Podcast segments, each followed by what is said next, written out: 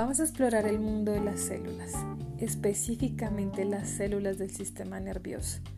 Para ello, primero indicaremos y profundizaremos un poco sobre qué es la célula y qué tipo de célula existe. La célula es la unidad básica de la vida y todos los seres vivos están compuestos por ellas. Es considerada la unidad vital ya que puede vivir por sí sola porque cumple con sus propias funciones vitales, siendo estas nutrirse, relacionarse y reproducirse.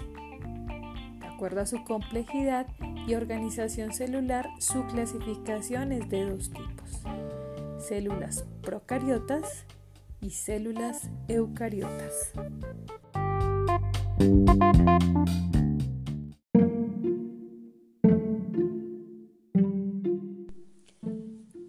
Profundicemos un poco en cada una. Las células procariotas son de tamaño pequeño y carecen de núcleo. Su ADN está disperso en el citoplasma. Estas células las encontramos en organismos unicelulares como las bacterias, mientras que las eucariotas poseen un núcleo y en su interior reposa el ADN, el que a su vez está protegido por una membrana que la aísla del citoplasma.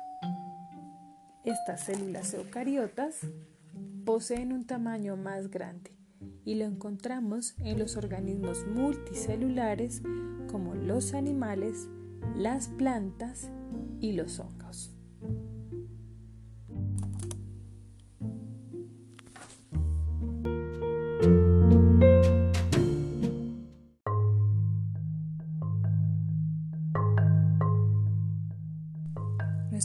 Organismo está compuesto en su mayoría por células eucariotas y nuestro sistema nervioso está compuesto por dos tipos de células somáticas, las neuronas y las células gliales.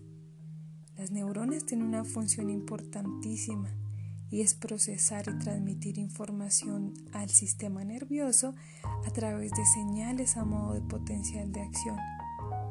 Las neuronas tienen diferentes formas y tamaños, pero guardan una estructura en común.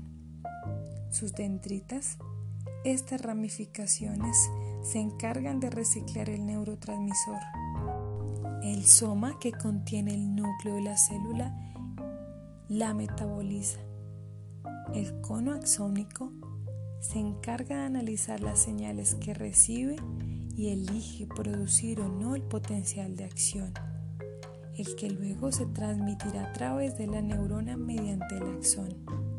Esa transmisión se hace con mayor agilidad cuando la mielina recubre el axón, llegando de este modo hasta el botón terminal, cuya función es expulsar el neurotransmisor hacia otra neurona y así comenzar una nueva secuencia.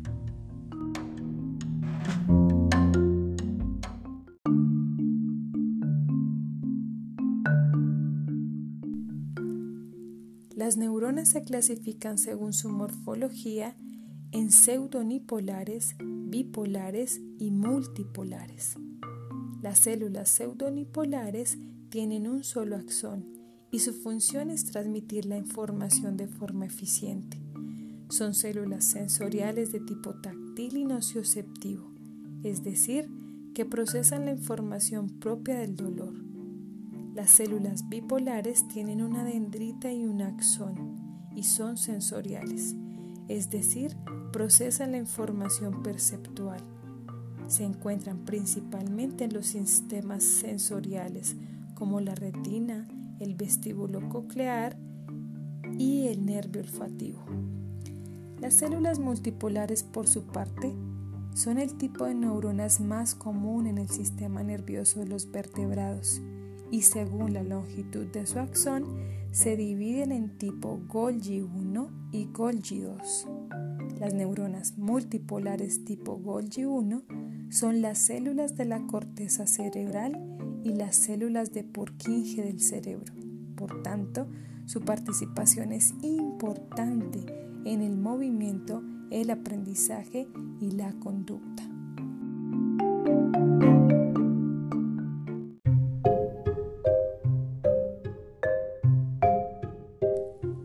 Neuronas también pueden clasificarse según su función en sensoriales, motoras e interneuronas.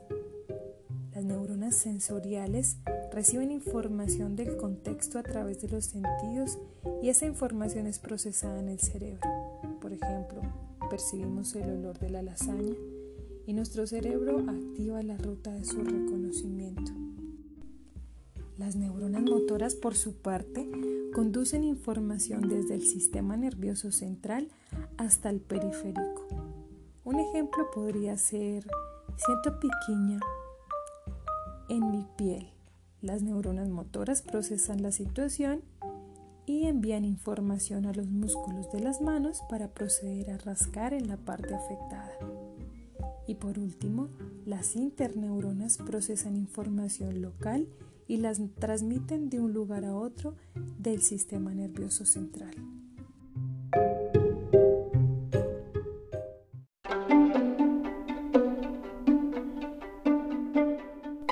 Ahora hablemos de las células gliales.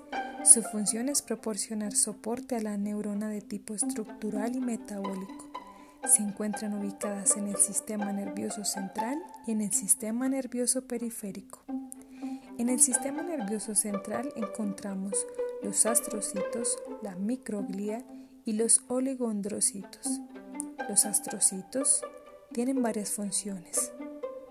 Entre ellas está alimentar a la neurona, generar una barrera hematoencefálica que la protege, recaptar iones y liberar neurotransmisores. La microglia, por su parte, es el sistema defensivo del encéfalo. Esta fagocita los restos celulares e interviene en los procesos de inflamación posterior a un trauma cerebral. Los oligondrocitos forman la capa de mielina en diferentes partes del axón y pueden hacerlo en muchos axones a la vez. En el sistema nervioso periférico encontramos las células de Schwann. Ellas cumplen la misma función que los oligondrocitos pero a nivel de la periferia, con la diferencia que solo cubren a un axón.